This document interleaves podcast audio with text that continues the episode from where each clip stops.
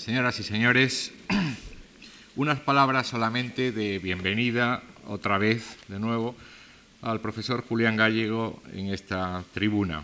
Su conferencia de esta tarde, como saben, es la segunda del ciclo que estamos dedicando a Monet con motivo de la exposición y proseguirán de nuevo con don Julián Gallego el martes y el jueves de la semana que viene. Julián Gallego, eh, zaragozano de 1919, es, como ustedes todos saben, un eminente historiador del arte, formado, entre otros sitios ilustres, en la Sorbona de París con el profesor Frank Castel. Allí ha sido también profesor eh, don Julián Gallego, como luego lo sería en la Universidad Autónoma de Madrid y en la Complutense, donde es en la actualidad profesor emérito. Es también académico de la Real Academia de Bellas Artes de San Fernando y los muchos libros que han salido de su mesa de, trabajo, por ejemplo, El cuadro dentro del cuadro, Visión y símbolos en la pintura española del siglo de oro, El pintor de artesano artista, etcétera, etcétera. Sus muchos libros, digo, avalan suficientemente el prestigio de historiador del que, del que goza. Pero creo, sinceramente, que quedaría incompleto el perfil de don Julián Gallego si le dejáramos solamente en, un gran especialista universitario. El profesor Gallego ha escrito también libros de creación, relatos excelentes, poesía, teatro y también innumerables crónicas artísticas sobre lo que acontece, sobre lo que acontecía a diario en el arte de nuestros días. Antes, de, durante muchos años, los que pasó en, París, eh, todos hemos leído en aquellos, aquellos tiempos sus crónicas en Ínsula, en la revista Goya. Hoy todavía lo sigue haciendo en muchos sitios, pero eh, tiene una cita semanal con sus lectores en el suplemento de arte de, del ABC. En ellas Julián Gallego desciende desde el Olimpo académico a la realidad cotidiana e ilumina eh, nuestros pasos con eh, el bagaje científico que acreditan sus libros, pero también con la ingenuidad de un agudo observador y paladeador de obras de arte. Deseo darle las gracias por su nueva colaboración en nuestras actividades culturales y a todos ustedes por acompañarnos esta tarde. Señoras, señores, en este encargo que se me ha hecho por la Fundación Marc que me honra tanto, he dividido el tema de las tres charlas que voy a dar este martes, digo este jueves, el martes y el jueves de la semana que viene, en los tres eh, fragmentos, que pudiéramos decir, las tres partes de la biografía de Claude Monet. Ya sé que en esta exposición se trata de la última parte, pero creo que no es inútil eh, para llegar hasta ella el pasar por las partes anteriores, es decir, un periodo juvenil desde el nacimiento en 1840, lo he puesto hasta 1877, en cuyo año hay en la obra de Monet un cambio bastante grande al empezar sus series del mismo tema visto a distintas horas y con distinta luz. Una segunda parte que va desde 1970, de 1877 a 1900 y la tercera parte de 1900 a 1926, que es la que he titulado Giverny o Monet Giverny, puesto que en la mayor parte de esos 26 años eh, Monet vive en esa finca, de la cual son muestra los 20 espléndidos cuadros que tienen ustedes en la sala de exposiciones de la planta alta. Oscar Claude Monet nace en París en 1840, el 14 de septiembre, en la Rue Lafitte, número 45, que era una calle que estaba destinada con el tiempo a ser una calle de, de galerías de arte. El propio Monet expondría en ella más adelante. Por el momento no, no era una, era una calle corriente, cercana a los grandes bulevares, una calle moderna para la época, y él era hijo de un comerciante de ultramarinos que tenía su tienda en esta calle. Es curioso que eh, en ese momento parece que nazcan una playa de, pintores en muy, pocos años. En 1839 nacen eh, Cézanne y Sisley. En 1840, como acabo de decir, nace Claude Monet. En 1941 nace Renoir, nace Basile, nace Berthe Morisot y nace Guillaume. Un poco antes, en 1830, ha nacido Pissarro, que será el hermano mayor de los, de los pintores impresionistas. En 1832 nace Edouard Manet, que es el que sirve de eslabón entre el realismo y el impresionismo. En 1834, Edgar Degas. Y un poquito más, más atrás, más tarde, en 1848 nace Paul Gauguin, en 1853 Van Gogh, en 1859 Seurat, en 1864 Lautrec y en 1883 Signac, que es ya la terminación del impresionismo. De momento, es decir, en 1840, no hay nada de impresionismo. Estamos en los preámbulos, en los comienzos del realismo que todavía no se ha inventado siquiera la palabra. Esta palabra se inventará en 1857. Es una disyuntiva que aparece como separación del romanticismo, del romanticismo de Delacroix, que Delacroix sigue pintando, y evidentemente Ingres sigue pintando también y seguirá pintando hasta 1867. Leyendo este verano o releyendo este verano las obras de Flaubert, me encontré en La educación sentimental, que es una preciosa novela, la historia de un joven que se llama Frédéric Moreau, que es su educación sentimental entre cuatro amores, una casada virtuosa, Madame Arnoux, una fulana, Rosanette, una amiga del pueblo, Louise, y una gran dama de París, Madame d'Ambrose. Pues bien, esta novela, La educación sentimental, comienza exactamente el 15 de septiembre de 1840, es decir, un día después del nacimiento de Claude Monet, lo cual evidentemente Flaubert no tuvo ninguna intención ni sabía siquiera que cuando él escribió La educación sentimental, que esa fecha iba a ser ilustre por el nacimiento de Monet. Es curioso porque el día 12 de ese mismo año y de ese mismo mes había nacido Rodin y por esto siempre se ha considerado como una especie de paralelismo y se han organizado conferencias y ciclos de exposiciones entre eh, la escultura de Rodin y la pintura de Monet, que eran amigos entre sí y que hasta cierto punto se les ha calificado de impresionistas de una manera a veces un poco gratuita. En 1845, o sea, cinco años después, Flaubert que tiene 24 años, empieza esa novela que publicará en 1869. 1869 es el año en que en el Café Gerbois de París, frecuentado por Manet, empiezan a acudir Degas, Cézanne, Fontaine-Latour, Zola, Monet, Renoir, Sisley y Basile. Es decir, la plana mayor de lo que cinco años después llamarán en París los impresionistas. No es de extrañar el tono preimpresionista con que Flaubert comienza su novela, escrita cuando tiene 48 años, que empieza precisamente con una exactitud extraordinaria, puesto que Flaubert trata de ser un, realista,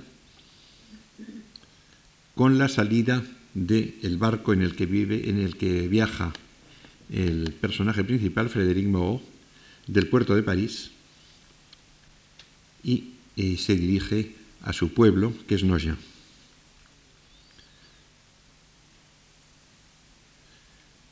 En, este, en esta partida del barco fluvial este que hace el trayecto París-Noya, nos encontramos ya con un sistema de descripción que yo calificaría de impresionista, puesto que hay al mismo tiempo dos movimientos, el movimiento del río, y el movimiento del barco que va en contra del movimiento del río y al mismo tiempo el movimiento de las orillas que se van desarrollando. Voy a tratar de traducir rápidamente este principio de la educación sentimental dice, por fin el, el navío zarpó. Y las dos orillas, llenas de tinglados, de talleres y de fábricas, desfilaron como dos anchas cintas que se van desenrollando. A través de la niebla, Federico contemplaba las torres, los edificios que no sabía su nombre, y después abarcó en una última ojeada la isla de San Luis, la Cité, Notre Dame y pronto, al desaparecer París, lanzó un gran suspiro. Ven ustedes este movimiento del barco combinado con el movimiento de las orillas, con el movimiento del agua. Es, en realidad, Flaubert es un realista que ha terminado en 1856 el manuscrito de Madame Bovary, publicada por la Revue de Paris exactamente en 1857, en el momento en que Duranty, uno de los críticos más importantes, empieza a publicar esta revista que se llama Le Realisme, el realismo. Es el momento en que aparece la palabra realismo. En enero de, 1857 saben ustedes que Flaubert sufrió un proceso por ultraje a la moral pública y religiosa por haber escrito y publicado Madame Bovary. En ese momento Monet tiene 16 años y conoce a Jean Boudin, que es un pintor que admira sus caricaturas, las caricaturas que Monet a los 16 años expone en una tienda de Marcos del Havre. Caricaturas evidentemente realistas que vende bien. Pues bien, digo esto porque Frédéric Moreau, el personaje principal de la novela de Flaubert, de la educación sentimental, siente de repente la tentación de dejar los estudios de derecho, diría yo, ¿y quién no?, y dedicarse a la pintura. La pintura española está de moda en ese momento, es el momento de Luis Felipe, cuando Luis Felipe ha organizado lo que se llamó la Galería Española del Louvre, que influyó enormemente en el realismo y en el impresionismo.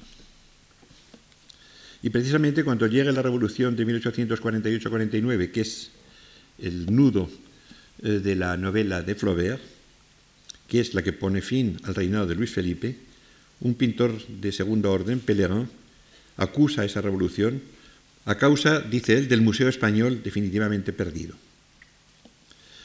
En las casas se lleva la pintura oscura los Dambreux, es decir, esta señora de la cual está en un momento enamorado o quiere estarlo el protagonista, es una gran dama, tienen la casa con cuadros oscuros al estilo de Rivera, dice, dice Flaubert. Probablemente de Théophile Ribot, que pintaba exactamente igual que Rivera, y por cierto, Théophile Ribot, cuyo taller en Argenteuil iba a alquilar años después el propio Monet. Para dar esa idea de lo que era un pintor y las preocupaciones de un pintor en ese momento, cuando este Pellegrin, que se lamentaba de la desaparición del Museo Español de Luis Felipe, quiere pintar un retrato de la amante de Frederick, piensa siempre en ejemplos de museo y piensa pintar, él dice, un Tiziano realzado con adornos estilo veronés, con una gran columna que termina en arco, un bosque de naranjos casi negro sobre un cielo azul rayado de blanco, una balustrada cubierta de un tapete, con una bandeja de plata, un puñal, un cofrecillo dorado desbordando de cequines, monedas por el suelo, pelo rojo veneciano con perlas, etc. Es decir, era un arte totalmente artificioso y totalmente museístico. Flaubert opone, con cierta ironía, estas, estas fantasías antiguas al paseo a la salida de Frédéric, por ejemplo, de París en el barco, o al paseo que dan Frédéric y Rosanet a través de París, que es como si fuera un paseo preimpresionista. Por lo demás, si vemos las amistades que tenía Flaubert, Flaubert era muy amigo de Guy de Maupassant y era que ha sido el más impresionista de los, de los escritores realistas y era muy amigo de, de Zola, que es el realista que le apoyó cuando el proceso de Madame Bovary y es el que apoyó también la pintura de Manet, que estaba considerada entonces como un verdadero disparate. Pero volvamos, volvamos a Monet. En 1845 Monet tiene cinco años. La familia, que le van mal los negocios de la tienda en París, decide marchar a Normandía, a, a Havre, donde vivía una hermanastra del padre, que se llamaba Jean-Marie, que no tenía hijos, y su marido Jacques Lecadre, que tenían también un negocio también de, de ultramarinos y comestibles muy propio, pero además de un puerto. Esta Jean-Marie, tía de Claude, sin hijos, va a ser muy importante en la vida de Claude Monet porque al morir su madre en 1857, esta Jean-Marie le servirá de madre y le ayudará en, sus primeros pasos en la pintura.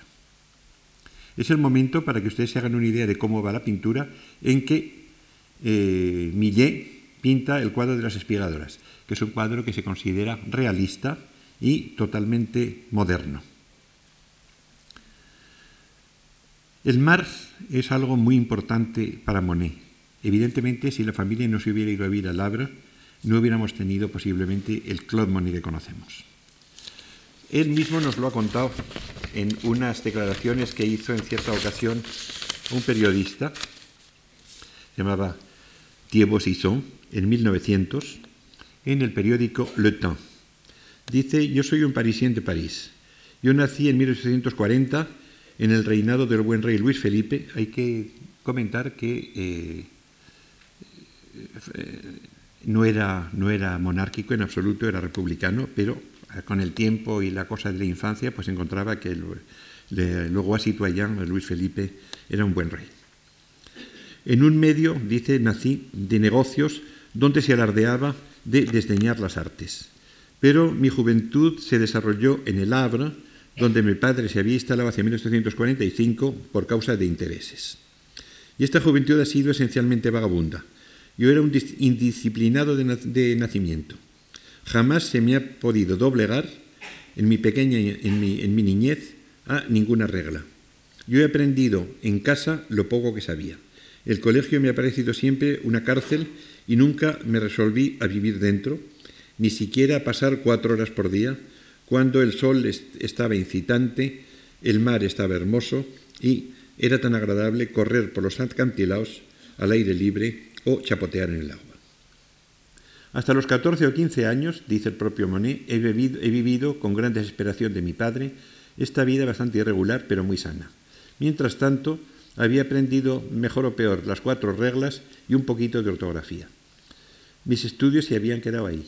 Eso es una cosa que también es interesante eh, recordar porque Monet después, eh, como pasa en, tantos casos, en las relaciones entre los pintores y los, literatos, Monet parece que después sea un señor que esté a la altura de sus, de sus, de sus amigos, por ejemplo, de Stéphane Mallarmé.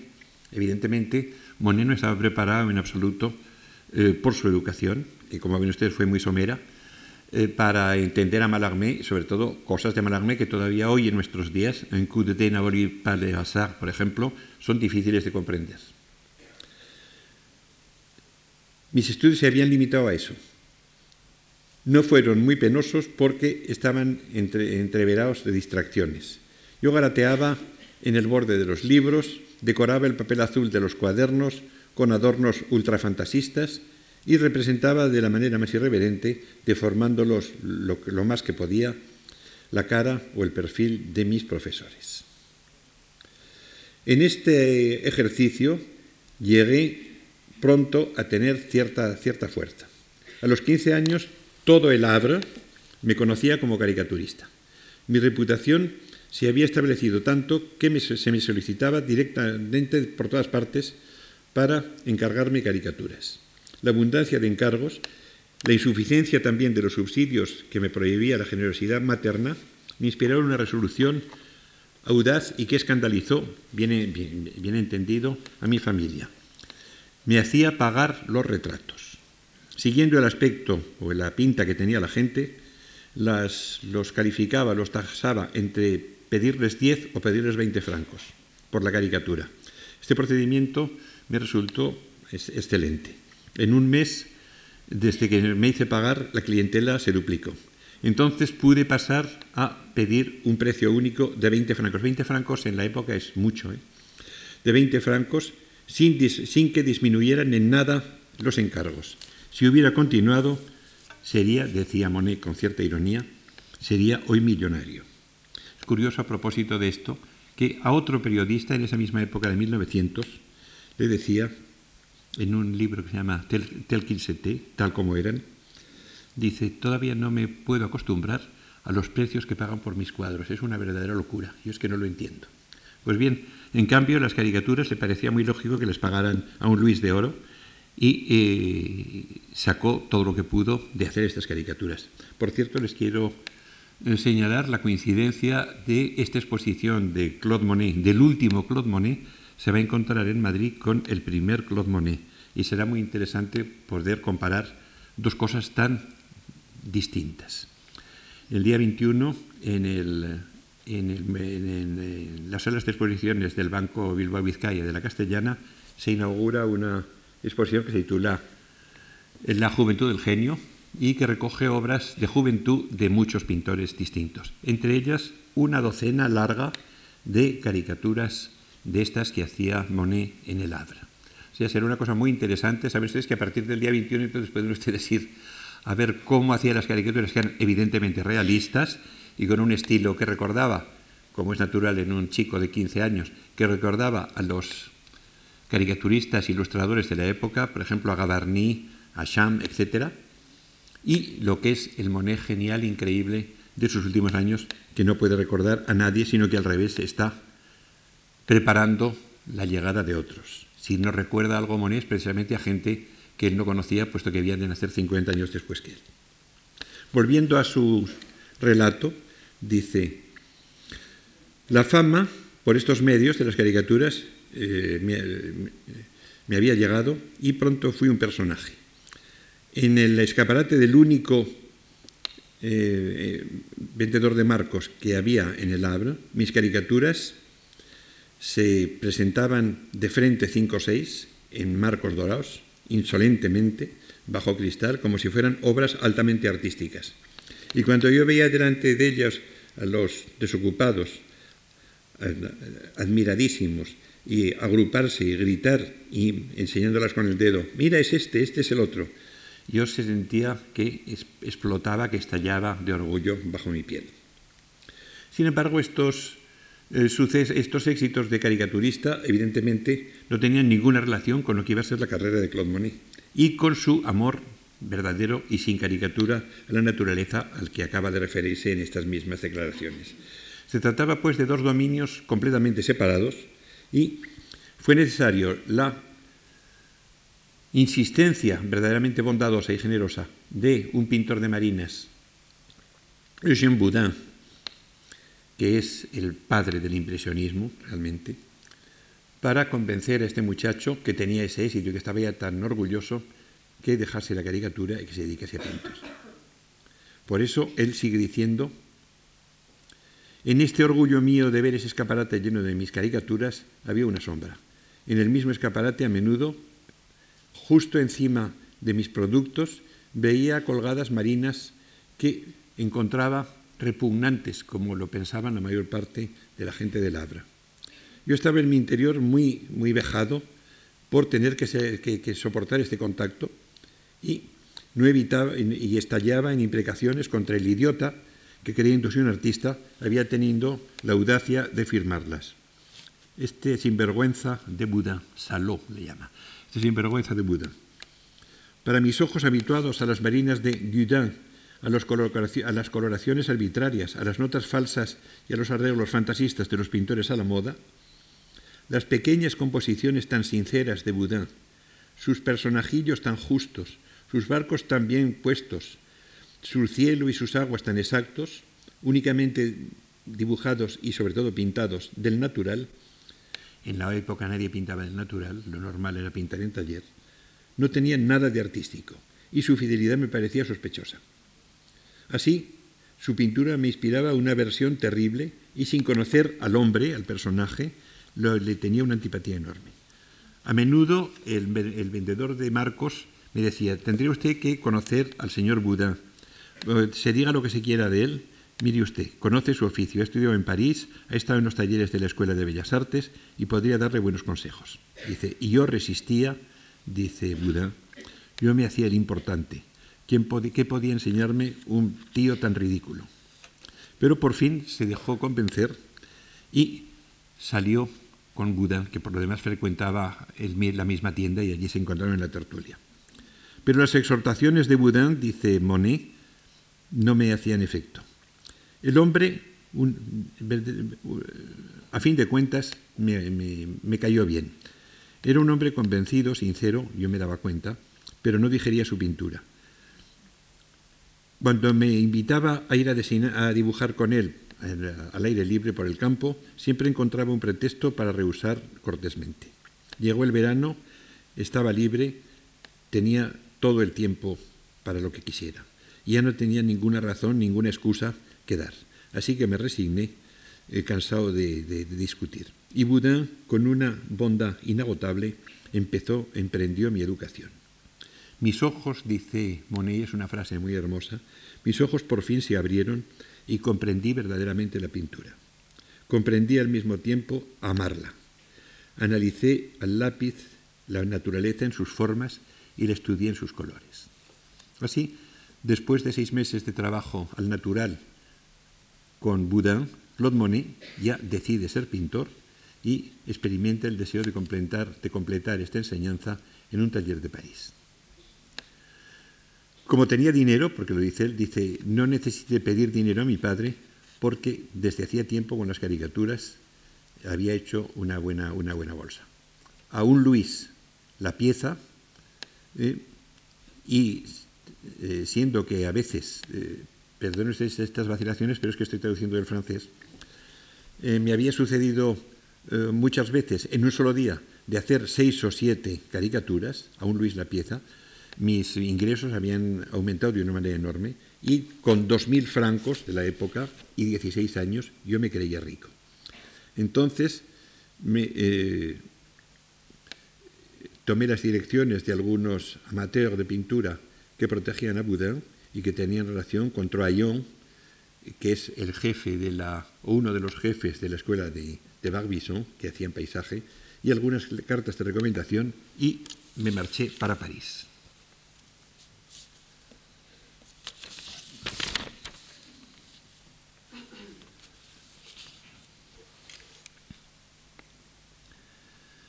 En realidad, Eugène Boudin fue una cosa providencial eh, para, para Monet. Había nacido en 1825, moriría a fin de siglo en 1898, y tiene una infinidad de cuadros al pastel y al óleo, con escenas de la playa o con escenas de los campos.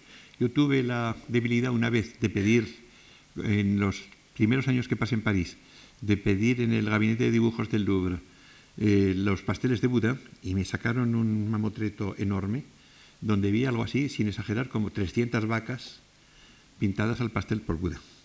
Es decir, que, y 300 vacas pintadas del natural, evidentemente, por Buda.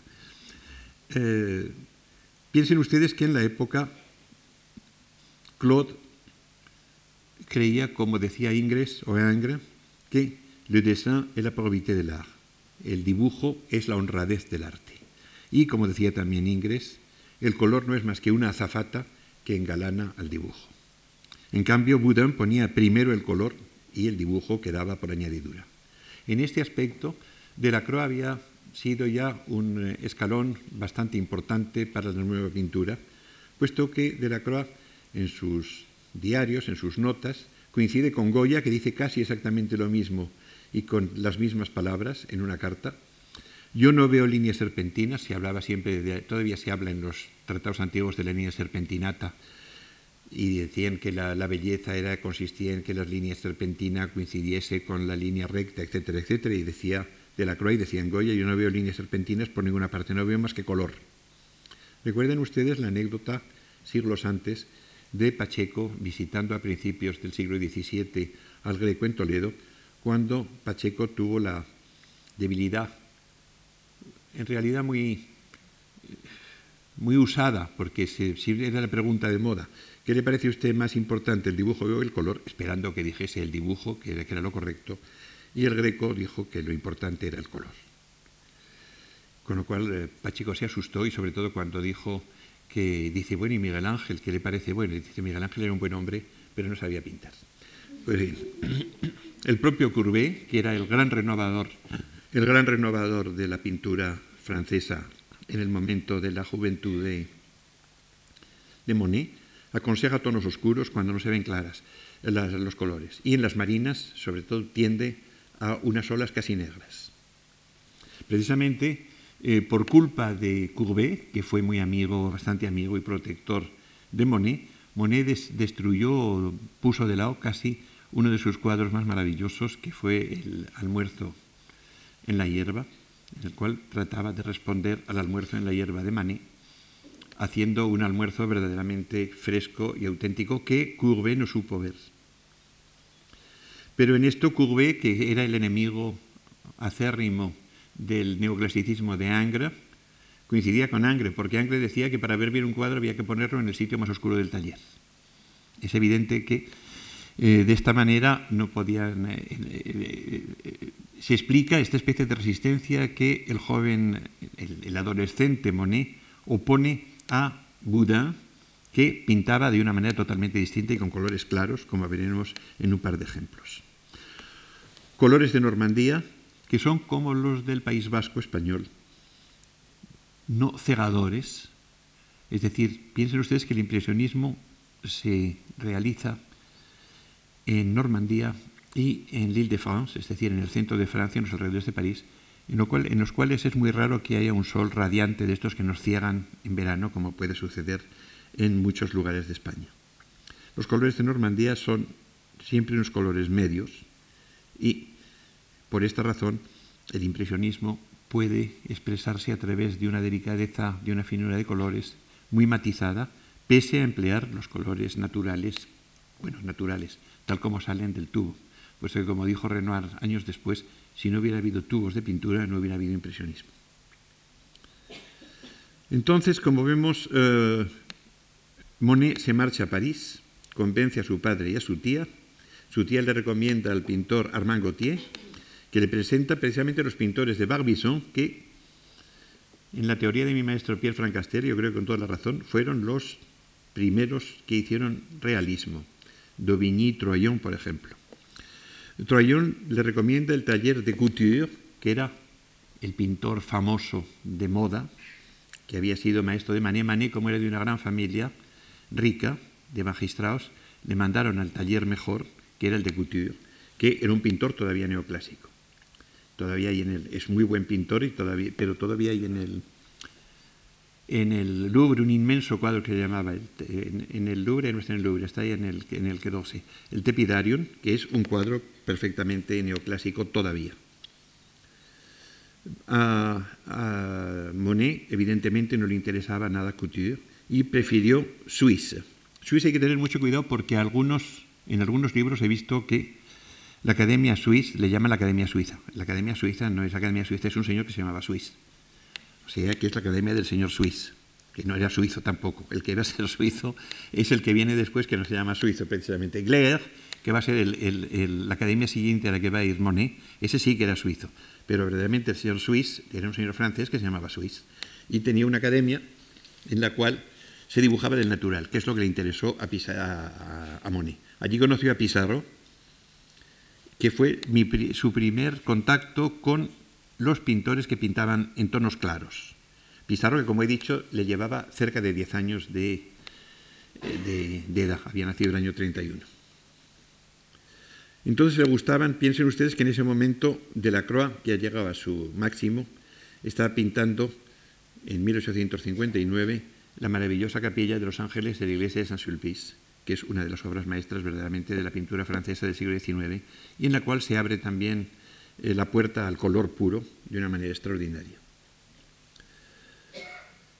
Pero también tiene 20 años, también frecuenta una cervecería de la calle de los Mártires, que era un sitio de estos donde se reúnen intelectuales, un poco tipo Café Gijón, sin tratar de establecer paralelos, en donde en realidad no se hacía más que discutir así en vano de teorías, de teorías literarias, políticas, etcétera, y se perdía el tiempo. Eh, es decir, que en esto eh, se dio cuenta su tía de que perdía bastante el tiempo y que y se molestó. Y entonces, como resulta que tenía 20 años y tenía que hacer el servicio militar, que eran cinco años,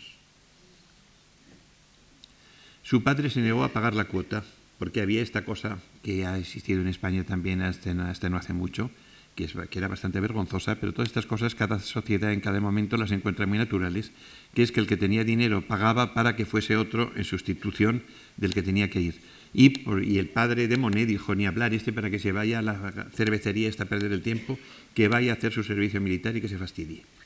Entonces, Monet se marchó a Argelia, que es donde le tocaba ir, y descubrió una luz más fuerte y un cielo más azul. Y desde luego para él fue un descubrimiento, como lo fue más tarde para Renoir, como lo fue más tarde para Matisse, como lo fue más tarde para, para Maque, para casi todos los pintores europeos que han ido a África del Norte, el color ha sido un descubrimiento. Solo de ver las puertas pintadas de, de añil de las, de las ciudades, por ejemplo, de Túnez, es una cosa que ya te cambia completamente el espectro, el espectro del color. Pero se puso malo porque el clima no le iba bien y aunque pareció un hombre muy fuerte, y lo fue en realidad y vivió bastantes años, pero tenía los pulmones, por lo que se ve, bastante delicados. Y entonces su tía se preocupó y pagó la cuota para que fuera otro. Y llevaba seis meses de, todavía le quedaban cuatro años y medio, entonces ya pagaron la cuota, se pudo volver a, su casa y en lugar de volver a casa se, se marchó a casa de la tía, que vivía en un pueblo cercano al Havre que se llama Santa Adresse. Santa Adresse es uno de estos pueblos que han entrado en todos los catálogos de los museos, porque son de estos pueblos que han frecuentado Courbet y todos los impresionistas. Es, un pueblo marino del Atlántico eh, que ha tenido esta suerte de ser inmortalizado por los pintores. Allí se soltó a pintar sus primeros ensayos de marinas, aconsejado por Boudin, que seguía por allí, y allí tuvo la suerte de conocer a un holandés que había nacido en 1819, un poco mayor pues que Boudin, que se llamaba Kind, que era un señor de Rotterdam y que había venido desde Holanda andando, pintando marinas todo a lo largo del Atlántico. El impresionismo, como vemos, nace verdaderamente en Normandía y va a crecer después en la isla de Francia.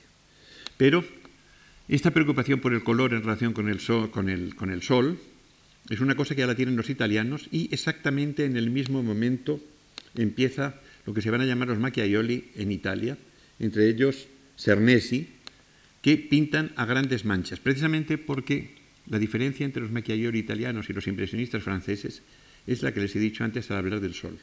El sol de Italia, como el de España, no se puede transcribir a través de pequeñas pinceladas delicadas.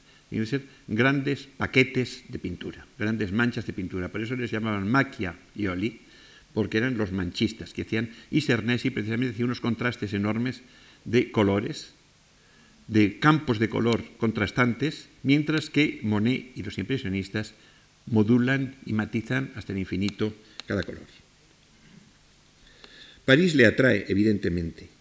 Convence a su familia, pero esta vez quieren que lo vigilen y recomiendan a un primo político que se llamaba Tulmus, que era pintor, y este le, encareció que entrase en el taller de este suizo que se llamaba Glaire, escrito Gleire, que es un buen pintor académico.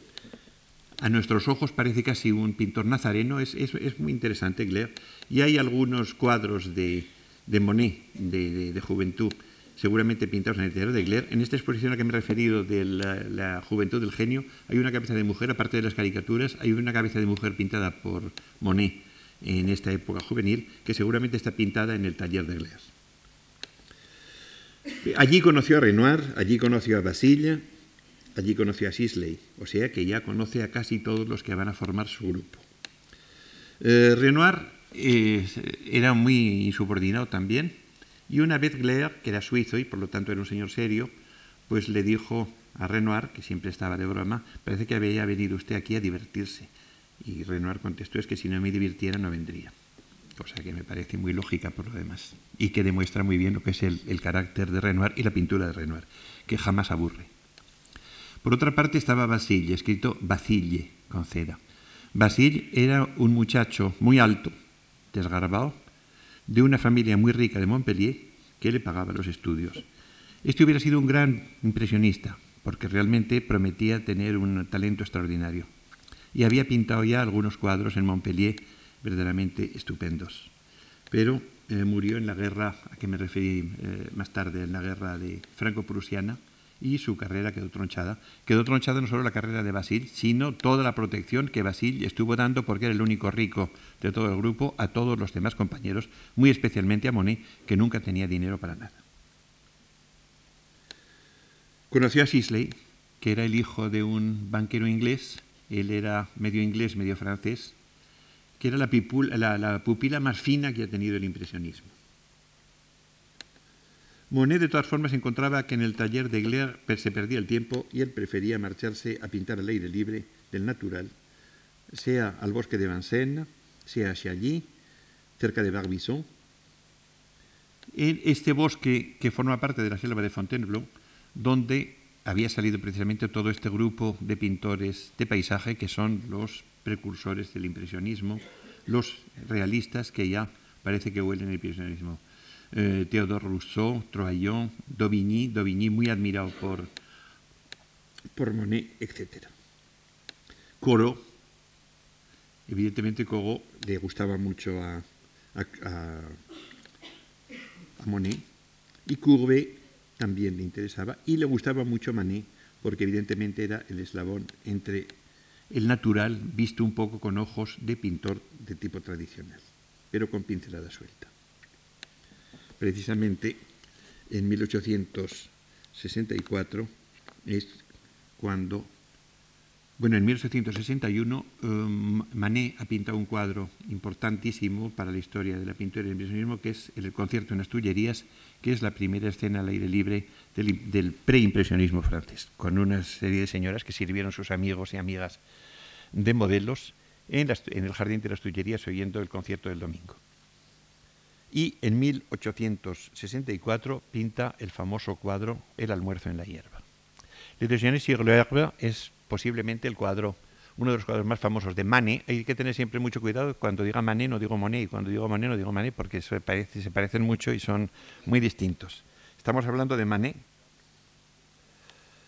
y El almuerzo en la hierba es un cuadro que todos ustedes conocen, el cual que causó escándalo porque hay unos señores vestidos y unas señoras desnudas. Si hubieran estado todos desnudos, se diría que era una escena griega y hubiera pasado muy bien.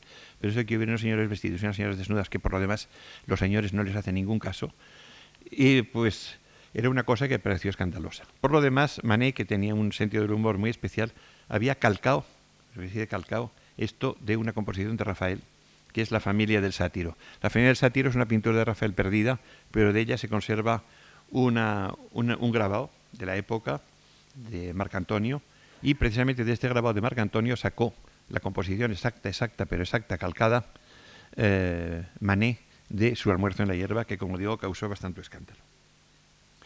En 1864, eh, Monet, ahora estamos en Claude Monet, vuelve a Honfleur con Basille, a un sitio que se llamaba la Granja de San Simeón, que era donde iban a pintar los que les gustaba pintar marinas. Y allí se quedó con John King y Boudin hasta fines de año, gracias a la ayuda económica que le pasaba a Basilla.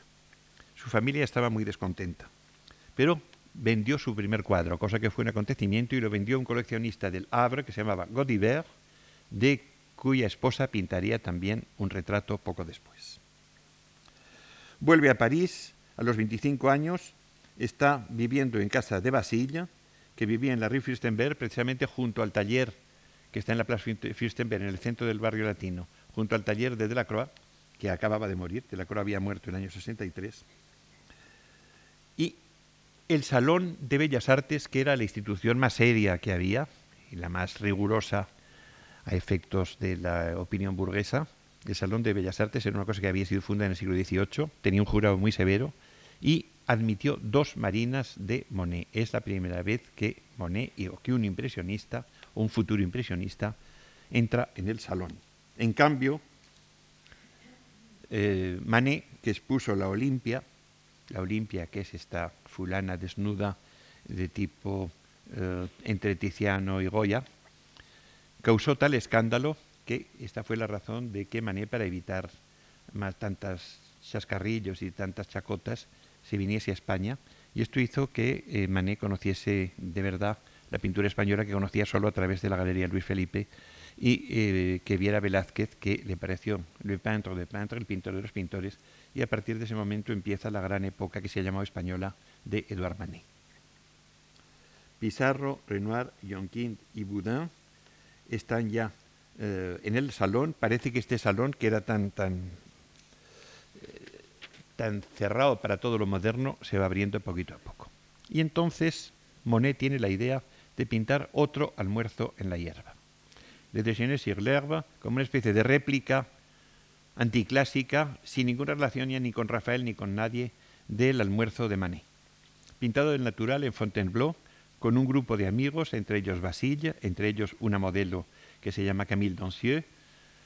Pinta una serie de estudios, después pinta un cuadro grande. Los estudios hay dos pedazos en Londres, un cuadro grande y maravilloso en el Museo Pushkin de Moscú. Pero resulta que es un cuadro que no gustó. Y el propio Courbet, que tenía mucha influencia, pues le dijo, no, este tendría usted que rehacerlo y que repintarlo y cosas de esas cosas que verdaderamente a, a Monet que todavía era muy joven, tenía 20 años, pues le causó 25, le causó una profunda preocupación y parece que dejó así, lo consideró como un fracaso.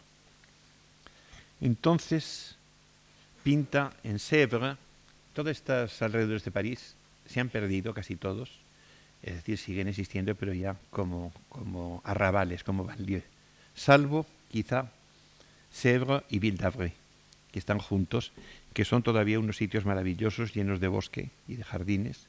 Y en Ville precisamente había pintado, pintaba Corot y en Sèvres pintó Monet. Yo creo que su obra maestra, no me atrevo a decir que de toda su vida, pero por lo menos de su juventud y casi diría que de su madurez, que son las mujeres en el jardín. Las mujeres en el jardín es un cuadro absolutamente maravilloso. Pintó en 1867 y que terminó en Honfleur, en, junto al Atlántico, ya en invierno, porque no estaba todavía contento de cómo había quedado. Ya lo veremos luego, todos ustedes lo, recordarán. En este momento los maquilladores italianos siguen funcionando por su cuenta. Aparece en escena Giovanni Fattori, que pinta unos cuadros también de una, luminosidad extraordinaria que podrían compararse con los de Buda. Pero la, situación económica de Monet es muy mala y la familia está bastante escandalizada porque vive con su modelo. Él ha tenido esta modelo Camille Doncier que figura en el almuerzo en la hierba, después le pintó un retrato con un perro que veremos después, y después le pintó un retrato grande que se tituló, El vestido verde, la robe verte, que tuvo en el salón muchos comentarios y vivió con ella con gran apreciación de la familia. Entonces, eh, no sabe cómo, cómo seguir viviendo. Vive en casa de Basile, otra vez más, con Renoir. El salón, por lo demás, le rechaza a las mujeres en el jardín, que era su gran esperanza. Y los amigos, que consideran que es un cuadro realmente muy hermoso, como parece que ahora es indudable, protestaron al superintendente de Bellas Artes de Napoleón III, que se llamaba el conde de Nievecarque, a quien también escribió Cézanne protestando para por este rechazo de este cuadro que era tan importante. Esto producirá, esto y después sobre todo la carta y, todas estas cartas y estas protestas producirán un efecto muy curioso, que fue que Napoleón III tuvo la idea de crear un salón de los rechazados. Es decir, como, el, como no se trataba de poner en, tela de juicio la infalibilidad del jurado del salón, se pensó que se podía inventar un salón de los rechazados y entonces los que no estuvieran en el salón de verdad podían estar en el salón de los rechazados y la gente podría ir a ese salón para morirse de risa, a lo que iban. Entonces, eh, esto todavía no existió más que un año porque incluso los, críticos dijeron que era una vergüenza y que se iba a corromper el gusto de la gente viendo las obras de Courbet y de Manet, etcétera, expuestas, que son unas obras que no se podían exponer de ninguna manera. Hasta que Courbet y Manet decidieron, como saben ustedes, exponer por su cuenta y delante del salón oficial ponían una barraca y ponían pintura de Manet y en la otra pintura de Courbet, el realismo. Entonces la gente entraba, se moría de risa, pero al mismo tiempo pagaban una, entrada, con lo cual evidentemente eh, ganaban algo los pintores. Se muere Ingres, que es la, terminación de una vida casi interminable. Eh, Monet pinta en París, pinta vistas, eh, creyendo tener más éxito con eso, vistas de París, del Sena, tomado desde las cercanías del Louvre, pero sin éxito. Por lo demás, Camille, su querida, le da un hijo que se llama Jean y no saben qué hacer. Eh, gracias que Basile les pasa una pensión mensual de 50 francos, que es una cantidad bastante redondita para la época. Entonces Claude decide dejar a su mujer en París y marcharse a casa de la tía a Saint-Adresse y pinta obras como esta maravillosa terraza en Saint-Adresse que veremos luego en diapositiva y otras marinas. Vuelto a París, eh, expone en el salón. Las marinas, y digo que son lo, primero que he dejado entrar en el salón y tiene bastante eh, buenas críticas, incluso los elogios de Zola. Entonces se vuelve a marchar a Normandía, en este caso a Fécamp, con su querida y su hijo. Y levantan mal las cosas que trata de suicidarse. Afortunadamente falla y no se muere. Y entonces viene eh, el auxilio de los Godibert para que, le habían comprado un cuadro y hace el retrato de la señora Godibert, que va a tener mucho éxito porque es un retrato bastante mundano. Vuelto a París, otra vez el estudio de Basilla, que es algo así como el benefactor de, Monet, va al Café Gerbois, como les he dicho antes, donde se encuentra con todo el rey de los pintores y se hace muy amigo de Renoir. Es el momento en que pinta con Renoir eh, a la limón eh, una especie de cabaret al aire libre en el Sena, cerca de Bougival, que se llamaba la Grenouillère. La Grenouillère, que es el salón, el nido de las ranas o el sitio de las ranas. Porque había gente que iba a bañarse. Había señoras que se ponían en traje de baño, eh, señoras de una virtud más que dudosa, que se ponían en traje de baño enseñando los tobillos y parte de la pantorrilla y se metían en el agua. Y además eran en general fulanas que iban con unos remeros muy distinguidos en camiseta, que también resultaba un poco exagerado esto de que enseñasen los bíceps eh, con, la camiseta, y todo esto tenía un aire un poco, como diría yo, un poco sospechoso. Y para les voy a leer un, un fragmento muy interesante de uno de los maravillosos cuentos de, de Guy de Maupassant, que es La femme de Paul, la mujer de Paul, la mujer de Pablo. Y verán ustedes qué es, es exactamente la transcripción de un cuadro impresionista de este momento, porque precisamente en este momento, en el momento de la Grenouillère, es cuando Monet emplea su pincelada un poco curva que llaman les virgules, llaman las comas de Monet porque va haciendo así. Bueno.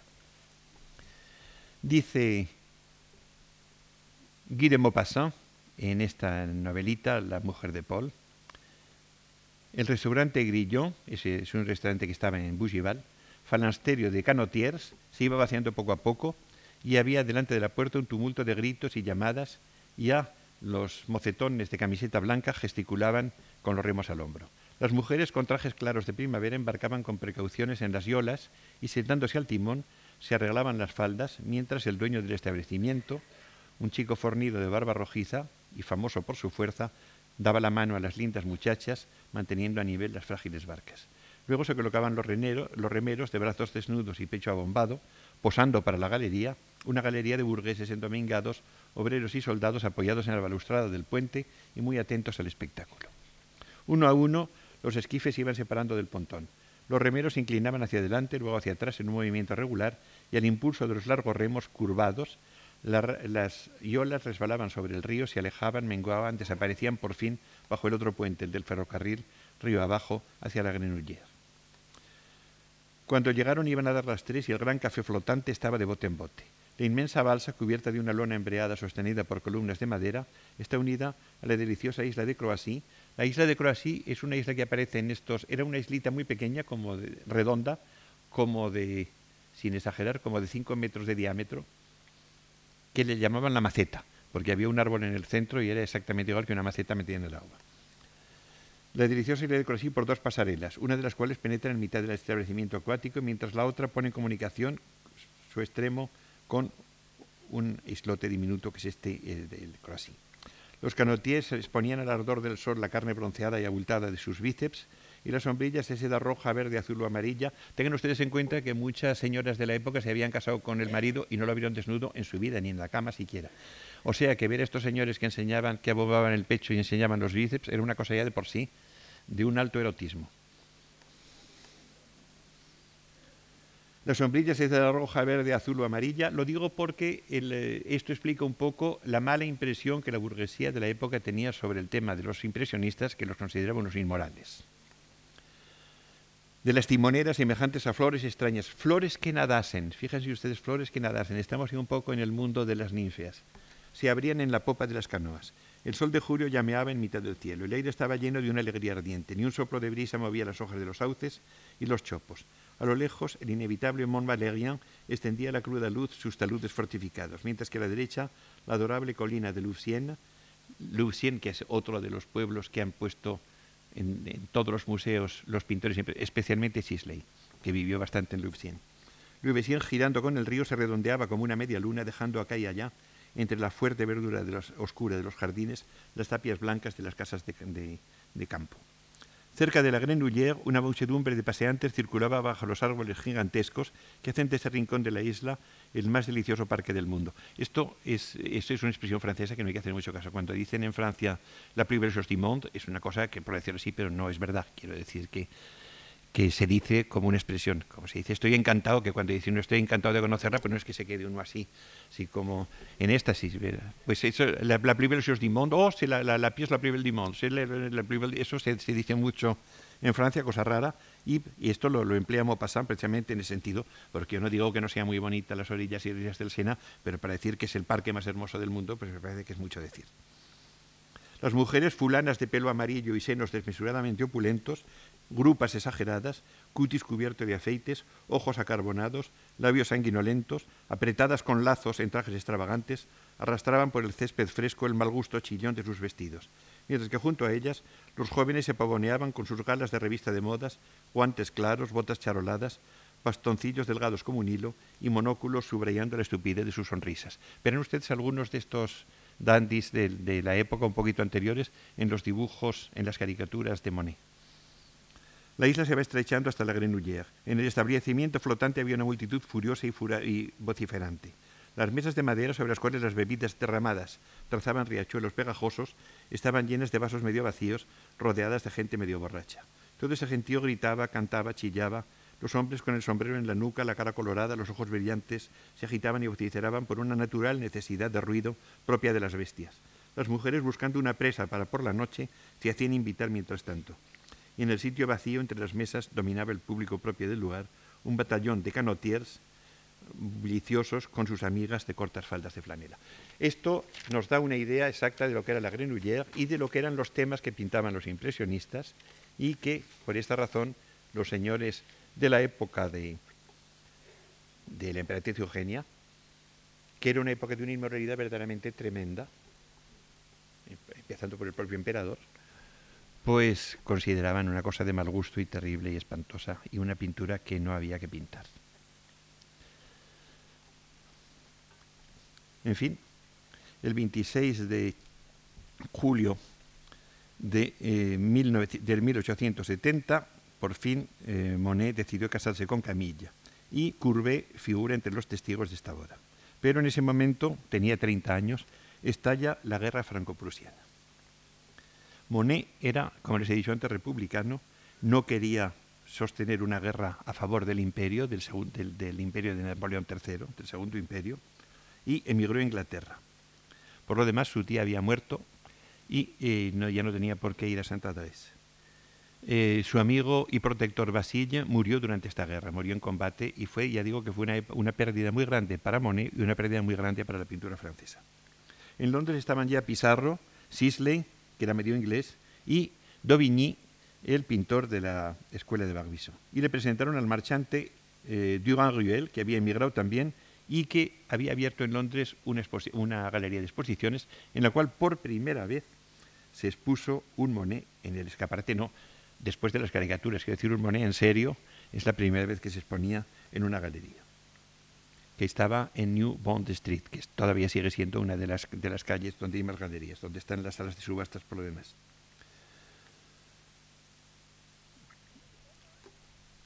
En este momento, Corot pinta un cuadro que veremos luego, que es el puente de Mount.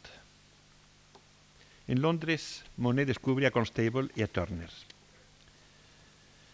Lluvia, vapor y velocidad, por ejemplo, es un cuadro que le tuvo que entusiasmar que entusiasma a cualquiera, puesto que es precisamente el paso de un tren por un viaducto muy alto en un momento de niebla y de borrasca, con lo cual todo el cuadro es una especie de ritmo delirante que eh, Turner veía desde su casa porque su casa la tenía muy cerca este, del paso del tren este que le enamoraba como una cosa moderna. Por lo demás, diré de paso que el ferrocarril tenía mucho éxito entre los impresionistas porque era la demostración de que era el paisaje moderno, que no era un paisaje de tipo cursi o antiguo, como los que pintaba en sus últimos tiempos Corot con ninfas, sino que era un paisaje de verdad, si había gente era gente de verdad, y por ahí pasaba el tren y echaba humo. Lluvia, vapor y velocidad nos demuestra que tiempo y espacio es lo mismo.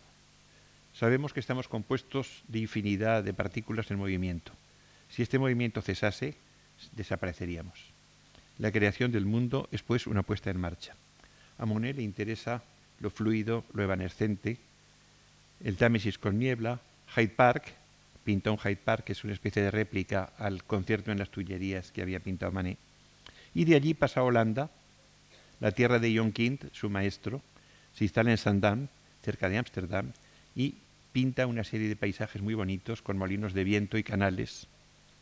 Y, por lo demás, compra grabados japoneses, una cosa muy interesante. Ámsterdam estaba lleno de carteles y grabados japoneses, puesto que la Compañía de Indias Orientales estaba funcionando a todo funcionar había habido una revolución en Japón que había hecho sacar todas las cosas eh, a la exportación, ya no estaba prohibido exportar. Actualmente están tratando de recuperar todos los, los, grabados en madera que han vendido durante más de un siglo, los japoneses, pero en ese momento hubo realmente una invasión de arte japonés en Europa, especialmente en Ámsterdam, siempre muy unido al este, y más tarde en París, puesto que se fundó la galería de Marcel Bink, que se dedicaba sobre todo a arte japonés.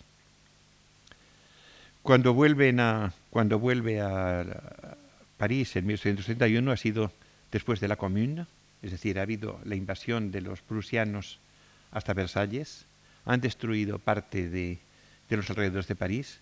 Pizarro, que se había marchado a Inglaterra, dejó abandonada su casa de Pontoise y cuando volvió se encontró que los prusianos habían empleado sus cuadros para no ensuciarse las botas cuando pasaban por el huerto. Y entonces habían echado los cuadros por el suelo y pasaban con sus botas bien, bien limpias por encima de los cuadros de Pizarro. En fin, todo estaba eh, de cualquier manera. En Argenteuil se había bombardeado el puente y estaban construyendo un puente nuevo y este va a ser uno de los temas de, Monet, el puente de, de, Argenteuil, puesto que Argenteuil es un sitio muy cerca de París, actualmente está ya dentro de París, y tenía el Sena una especie, o tiene una especie de extensión que le llaman Le Bassin d'Argenteuil, como si fuera un bassin, como si fuera una dársena de puerto, en la cual había regatas de veleros, etcétera, que es uno de los temas que empezó a pintar Monet. Quizá la primera serie de cuadros sobre un tema que ha pintado ha sido los veleros de Argenteuil.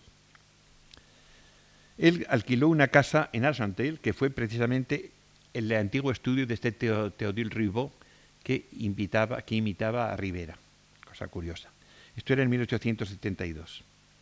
Eh, Durand Ruel se había vuelto ya a París y había abierto su galería y le compraba muchos cuadros. Es decir, en este momento ya se arregla eh, la situación económica de Monet. Le compraba 34 cuadros de golpe.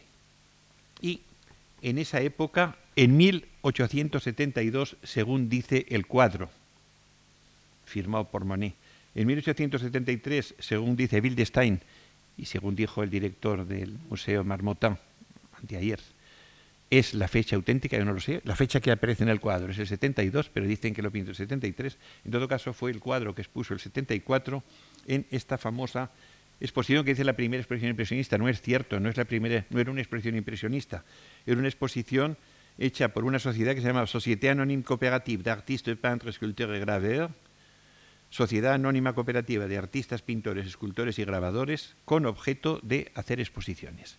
Y allí se admitía, todo el que pagase la cuota se admitía. Y efectivamente lo único que se vendió fue lo que no tenía nada que ver ni con Monet ni con Renoir, etcétera, porque fueron Monet y Renoir como los más necesitados y los más, pudiéramos decir, obreros del grupo, los que tuvieron esta idea de hacer esta especie de sociedad anónima. Esta sociedad anónima expuso en una galería que había tenido en tiempos el estudio del fotógrafo Nadar, de uno de los mejores fotógrafos del, siglo XIX. Y la había abandonado y la alquilaba. Y entonces en esta galería que estaba en el Boulevard de las Capuchinas, en el centro de París, muy cerca de la Relafit, por cierto, donde había nacido Monet. Ahí expusieron con un fracaso evidente. Entonces, un crítico chistoso de una revistilla semanal que se llamaba Le Charivari escribió un artículo sobre esta exposición y sobre el cuadro que había expuesto Monet con el título de Impression Soleil Levant, impresión de salida del sol. Es un cuadro del puerto de Havre, en el cual se ve todo un poco confuso, como con la neblina del amanecer. Es uno de los cuadros que fueron robados hace cinco años del Museo Marmottan y que de una manera verdaderamente prodigiosa hace un par de meses fueron encontrados en una casa de eh, Córcega. Pues bien, esta impresión le dio motivo a Louis Leroy para hacer muchos chistes. Dice, ah, ya sabía yo, esta impresión, si yo estaba muy impresionado, yo sabía que era impresionante, etcétera, empezó a hacer juegos de palabras, etcétera, y de ahí salió el adjetivo impresionista.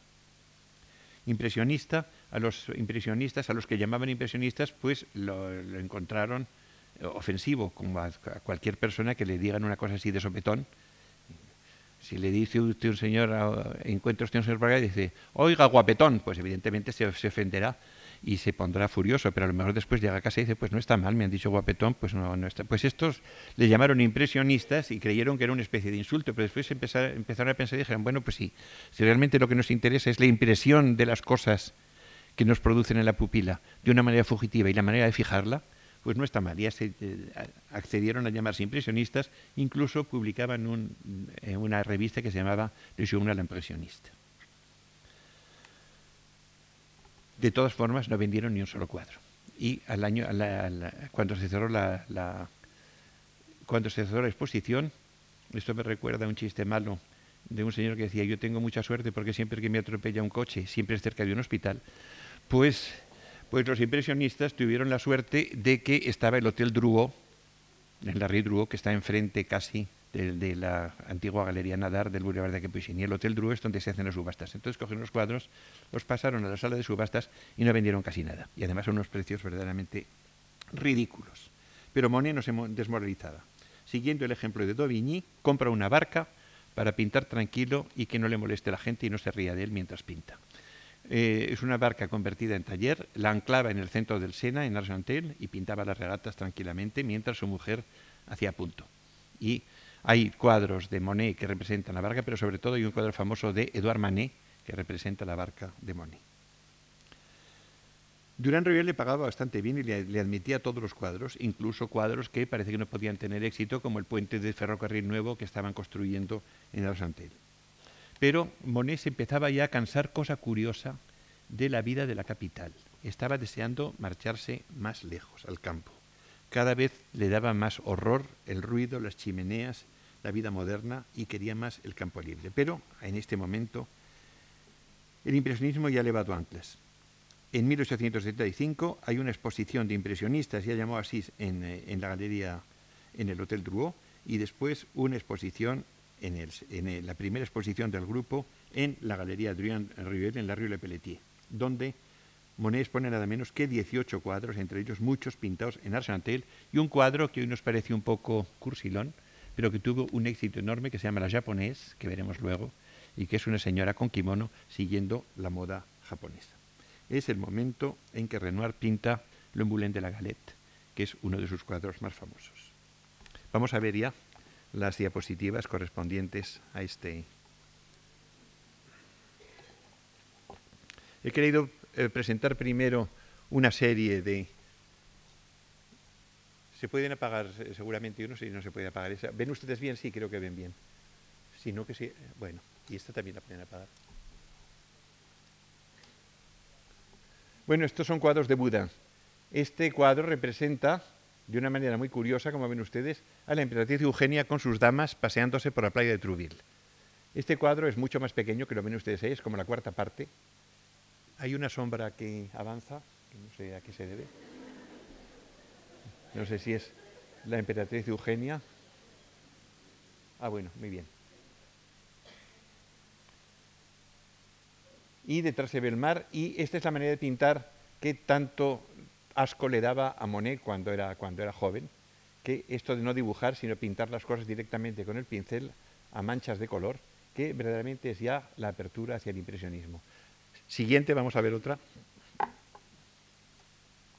Ahí tienen un aspecto de, la playa de Trouville, de la Jetée, es decir, del muelle de Trouville, con el mar un poco agitado en un día de tempestad. Estos eran los cuadros que eh, Boudin pintaba del natural que escandalizaron a Monet hasta que de repente, como él dice, cayó la venda de mis ojos y comprendí lo que era la pintura. Siguiente. Y esta educación se completa con su viaje a París, donde puede ver obras de la escuela de Barbizon, como este eh, Théodore Rousseau, que es exactamente de 1840 y que, como ven ustedes, representa un paisaje cualquiera. Esto es otra cosa interesante del impresionismo y del, y del este realismo, que ya no se trata de buscar el paisaje pintoresco, romántico, grandioso o gracioso, sino sencillamente un rincón cualquiera y con agua. Ven ustedes que esto es una charca. Siguiente. Esto es Dauvigny, el verano de Dauvigny, que vemos que ya también se nota un poco el aire del, impresionismo que se acerca. Siguiente, Dauvigny, que es uno de los que eh, se marcharon a, Londres cuando la guerra franco-prusiana, y este El invierno de Dauvigny, que es un cuadro muy bonito y que parece que prepara a los cuadros de nieve que va a pintar Monet y el propio Sisley tan abundantemente. Siguiente. Este es un cuadro también de la escuela de Barbizon. Este es de Narciso Díaz de la Peña, que era el hijo de un refugiado español político que vivía en Burdeos. Y este muchacho eh, se marchó a Barbizon, a París, y entró dentro de esta especie de falansterio de esta gente que vivía muy humildemente, pero con una gran bondad. Y eh, Narciso Díaz de la Peña tiene en su haber, aparte de sus pinturas, que protegió a Renoir, cuando Renoir, que era un aprendiz de decorador de porcelana, iba a pintar a Barbizon, a la selva de Fontainebleau, y eh, este, el día de la Peña, le regalaba pinceles y colores. Siguiente. Esto es un cogo, es un cogo pintado en Ville d'Avray, precisamente muy cerca de, de Saint-Cloud, en este adorable rincón de las cercanías de París, que por fortuna ha cambiado muy poco en siglo y medio. Aquí, precisamente en estos bosquecillos, está el monumento a Coro. Siguiente. Estos son los Turner que eh, puede ver y que son una revelación para Monet en su viaje a, Inglaterra. No habían visto nunca pinturas de Turner. Estas Venecias evanescentes. Siguiente. Siguiente.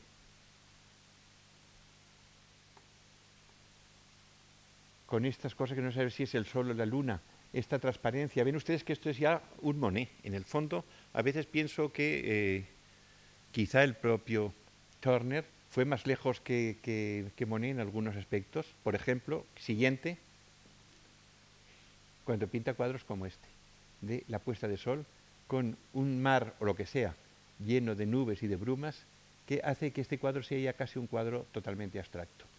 Los cuadros de Turner con argumento no le gustaron a, Monet en este primer viaje, porque hay muchos cuadros de primera época de, Turner, que son, por ejemplo, Julieta y su nodriza, o Píramo y Tisbe, etcétera, etcétera. Pero en cambio estos, estos le, entusiasmaron. Ya digo, yo en ocasiones pienso que Monet no pudo ir ya más lejos de lo que va Turner en un cuadro como este. Siguiente, pintado en 1845, es decir, cuando Monet tenía cinco años. Esto es un Constable, el otro gran paisajista inglés. Esto es la vista de Londres desde el Parliament Hill de Hampstead. Siguiente. Y esta es la música en las Tullerías, este cuadro sensacional de 1861 que pinta Mane, precisamente sirviendo, a ver si deja de temblar. Está desenfocado.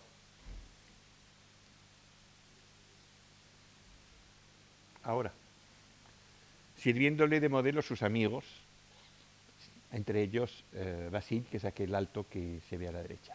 Siguiente. Y esto es el famoso, en una diapositiva muy mala, el famoso almuerzo en la hierba, que como digo, de Mané, que como digo, eh, toma, copia de una manera literal la postura de esta pintura de Rafael Sancio, la familia del fauno. Y que causó verdadero escándalo en la corte de la emperatriz Eugenia. Siguiente. Este es un boceto del cuadro El taller de Batignolles. Eh, es un barrio de, París del, del, norte, junto a los bulevares, eh, que tenía Manet y ahí se reunían una serie de pintores y artistas, entre ellos el que está sentado es Manet, evidentemente, y el alto de la derecha es Basilla, y detrás de Basilla aparece, lo que pasa es que en el boceto casi está sin hacer, la cabeza de Monet. Siguiente. Este es el taller de Basile, pintado por Basile. Ahí tienen ustedes a Basile, que es el alto junto al caballete, a Claude Debussy tocando el piano en el rincón de la derecha y a Monet subiendo por la escalera. Siguiente. Y estos son los cuadros que pinta Monet ya de una manera mucho más personal, eh, algunos en, París y algunos ya en Honfleur o en Saint-Adresse. Este cuadro estuvo precisamente expuesto en Madrid hace años en una exposición de impresionistas que hubo en el Palacio de Bibliotecas y Museos, es decir, en lo que era entonces el Museo de Arte Moderno. Siguiente. Este es Camille Dancieux, la modelo, amante y después esposa de eh, Monet, con un perrito en los brazos. Es un, retrato muy bonito. Siguiente. Y aquí tenemos el primer, uno de los primeros paisajes de nieve. Se ve también desenfocado, yo no sé qué pasa.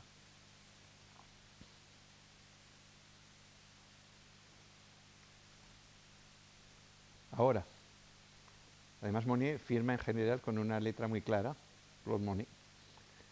Ven ustedes que la nieve no es blanca, eh, Monet ha aprendido de Lovigny que la nieve no es blanco sencillamente, sino que es una cosa que refleja todos los colores, aparte de que puede estar teñida de distintas sustancias. Siguiente. Y este es el precioso cuadro de la terraza en Santa Adresse, que es el, también está desenfocado.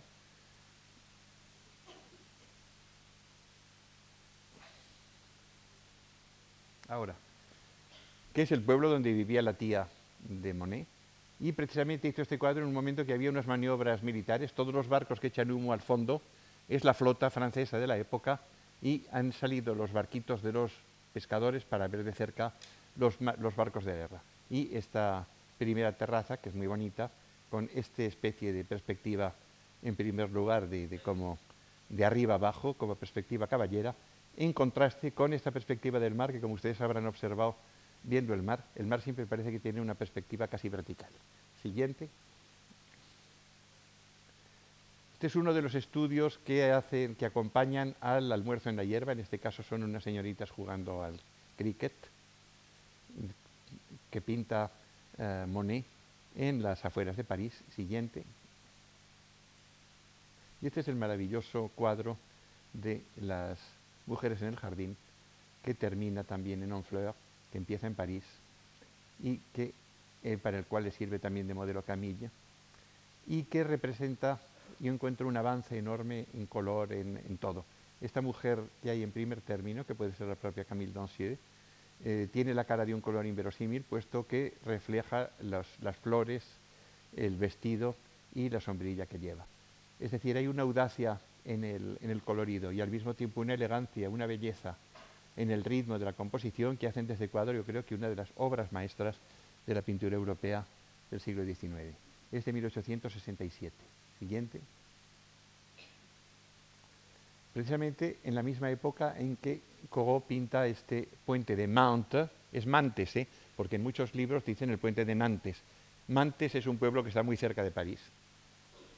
Corot tenía una especie de truquillo que es cuando pintaba un cuadro de estos entre gris y verde y café con leche, ponía un puntito rojo, en este caso el gorro del pescador, para animarlo. Siguiente. Esta es la Grenouillère. Ahí vienen estas de mi mondena, con sus trajes de baño subidas en la pasarela, hablando con un caballero y enseñando las pantorrillas, bueno, las pantorrillas no, enseñando los tobillos, y muy dispuestas a chapotear en el agua. Este es el cuadro, uno de los cuadros que pinta Monet, siguiente. Y este es uno de los cuadros que pinta Renoir sobre el mismo tema. En este caso ya no es la pasarela donde están las bañistas, sino que es el sitio donde están las, fulanas y los elegantes, de, los dandies estos de monóculo merendando. Siguiente. De la misma época exactamente es este maravilloso cuadro de Manet, de Edouard Manet, que está en Múnich y que representa a su hijastro. El, propio Manet es el señor que hay fumando a la derecha eh, en un cuadro que se llama Interior, que es uno de los cuadros, creo yo, mejores de Manet, con una influencia holandesa muy directa en la naturaleza muerta que hay encima del tapete. Siguiente. Y esta es una incursión de Manet en los temas de Edouard Manet, en los temas de mar, en este precioso cuadro que es Manet y su mujer en, la playa, seguramente de Trouville. Siguiente. Esta es Madame Godivert, es decir, la esposa de este rico señor de Havre, que ella compró primero una marina y que después le encarga el retrato de su mujer, que eh, por eso lo hace de una manera un poco más acompasada y más banal, más de salón que los demás cuadros, pero es un cuadro que gustó mucho. Siguiente. Aquí tenemos otro precioso paisaje de nieve, que titula La Urraca, por, por la urraca que hay subida en esta especie de empalizada a la izquierda, con un efecto de sol y de sombras azuladas y hasta a veces malvas, preciosas en la nieve. Siguiente. O este cuadro que también es precioso, que es el paisaje con el tren, ahí tienen ustedes el tren, que acaba de pasar por el viaducto de Argentel y sigue su carrera echando humo, y todo este contraste del verde tierno del césped y el verde oscuro de los árboles. Siguiente. O bien este cuadro muy manetiano, pero de Monet, de Claude Monet, y ahí está firmado CL Monet, que son estas señoras en la playa de Trouville eh, con sus sombrillas durante el verano. Cuadro precioso y muy suelto, muy, muy vivo, muy directo de pincelada, que por eso parece casi un Manet más que un Monet. Otro, otro por favor. El retrato de la señora Manet, de Edouard Manet. Siguiente. Digo, no, perdón, el de la señora Monet. Esto ya está, esto yo me confundo que es Camila, pero ya como ven ustedes, ya de su juventud un poco ligera y de modelo, había pasado a ser una señora muy de su casa, que se sentaba en un sillón para leer libros con su moño y su vestido negro. Siguiente. Otro. Estos son los recuerdos de Sandam, de Holanda, de cuando vuelve de Inglaterra y pasa por Holanda y encuentra todos estos canales que llenan Holanda y que dan estos reflejos tan bonitos. Siguiente como este, que es precioso. Es el agua, el agua siempre, el agua que fluye, el agua que pasa, el agua que, se riza con el viento. Siguiente. Y aquí tenemos la famosa impresión que dio origen al título del impresionismo. Impresión de salida de sol y en el puerto de Labra. A veces al fondo, entre la neblina del amanecer, se ven apenas los mástiles de los barcos estas tres barcas que se recortan muy duramente contra el agua que está eh, ya muy iluminada por el sol naciente, este sol que todavía se ve rojo entre la niebla, pero que en, la, en el agua ya se ve mucho más limpio, y las grúas a la derecha. Todo esto eh, pintado con una soltura de una manera extraordinaria y, como les digo, firmado a la derecha, ahora aquí no se ve, por eh, Claude Monet 1872, aunque parece que dicen que es que se equivocó ya me parece ir muy lejos. si se equivocó, no es culpa mía, pero el caso es que ahí pone 72. Pero Wildestein, que es un gran conocedor de la pintura de Monet, afirma que este cuadro se pintó en el 73 y que cuando le dijeron a Monet que pusiera la fecha, pues se equivocó y puso 72. Poco importa. Siguiente. El, el, descanso bajo las lilas. Ven ustedes que ya es un cuadro de, esta, de los años 60, del 64, que ya anuncia lo que van a ser los cuadros de Giverny. Esta especie de apoteosis floral de una manera tan delicada. Siguiente. Este es un cuadro de Edouard Manet, que representa a Monet perdone, en, su barca, en su barca taller, en el bassin de Argentel, se ven las chimeneas que ya está harto Monet de ver chimeneas y quiere marcharse más lejos, y su mujer haciendo punto y él pintando tranquilamente en el centro del río. Otro. Y este es un, boceto muy bonito de Señora sentada en un jardín de Monet también de esta misma época, de los años 65. Siguiente. Y aquí tenemos uno de los muchos cuadros que pinta en Argenteuil, con los veleros, los reflejos en el agua y este puente, este puente que es el puente nuevo, no, en este, en este momento es el puente viejo, que va a ser bombardeado y después será reconstruido. Otro. Este es una diapositiva muy mala, pero representa este mismo puente de Argenteuil con el Mont Valérien al fondo. Siguiente. Y aquí tenemos otra vez el mismo trozo de Argenteuil en un paisaje precioso, en el cual no se sabe qué admirar más, si las sombras de los chopos sobre la hierba, el movimiento de las nubes en el cielo o toda esta viveza de tonos de los balandros en el agua. Siguiente. Quiero traer aquí un cuadro exactamente contemporáneo, 1864, de Edouard Manet, que se titula precisamente Remeros de Argenteuil. Ahí tiene ustedes un señor de estos que enseñaba los bíceps y una señora de vida ligera probablemente, puesto que se deja invitar a ir en barca, y al fondo las chimeneas de Argenteuil. Siguiente. Y de un año después, el famoso Moulin de la Galette de Renoir, pintado en Montmartre, Renoir que se va a dedicar cada vez más a la pintura de figura, mientras que Monet se va a dedicar cada vez más a la pintura exclusiva de paisaje o de naturaleza muerta. Siguiente.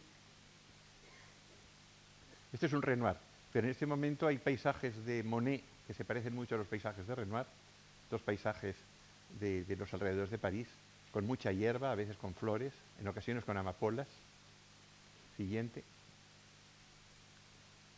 Ese es un famosísimo desnudo de Renoir, pintado también en estos años, en el cual ha jugado con eh, los efectos de luz sobre el cutis de este desnudo de mujer, con una delicadeza y una suavidad extraordinaria. Siguiente. Y este es un cuadro de, Renoir de los que le van a dar más fama, que es esos cuadros un poco, digamos, con historia, de dos señoras y un señor encendiendo el cigarro, eh, tomando el té o el, merendando o terminando de comer en una de estos restaurantes al aire libre de que había tantos en, los alrededores de París y de que nos habla eh, Guy de Maupassant. Siguiente. Como esto, esto es un Renoir, siempre de los barqueros, los, los cuadros de Renoir siguen con este tema del paisaje, pero el paisaje con figuras muy grandes. En el fondo son figuras con un fondo de paisaje cuadros muy bonitos. Siguiente. Pero que se separan de los cuadros de Monet, de los que la figura humana va huyendo. Cuando no sabe qué pintar, pinta una naturaleza muerta, como esta que ven ustedes aquí, con la calabaza, las uvas, etcétera, los melocotones, todo ello con una aterciopelado, con una fuerza de color extraordinaria. Siguiente. He querido traer aquí este cuadro, aunque no tenía nada que hacer, porque es un pastel pintado por Manet, Edouard Manet. Saben ustedes que Manet eh, a partir de cierto momento no podía pintar de pie y tenía que pintar sentado y entonces se dedicó a pintar pasteles y entre ellos este retrato de su mujer. Tenemos la famosa japonesa que gustó tanto, pintada por Claude Monet, fechada en 1876. A ver si se enfoca un poco, que está muy desenfocada.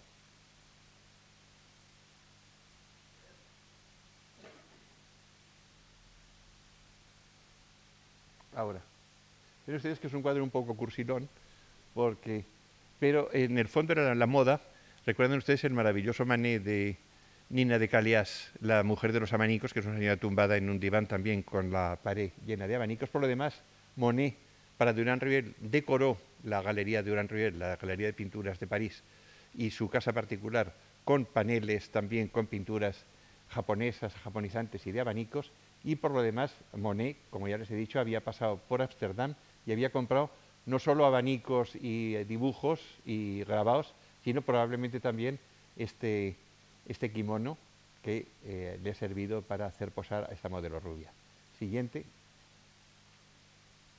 Y para terminar, el retrato exactamente de esta época, el retrato de Monet por Renoir. Aquí nos encontramos con esta cara tan simpática y tan llena de salud, con esta cara un poco como de, dios fluvial, con estas barbas que van a ir creciendo y por fin serán enormes, de Monet, Este es el Monet del 1877, el Monet que va a llegar ya a la, madurez y que le empiezan a ir ya bien las cosas.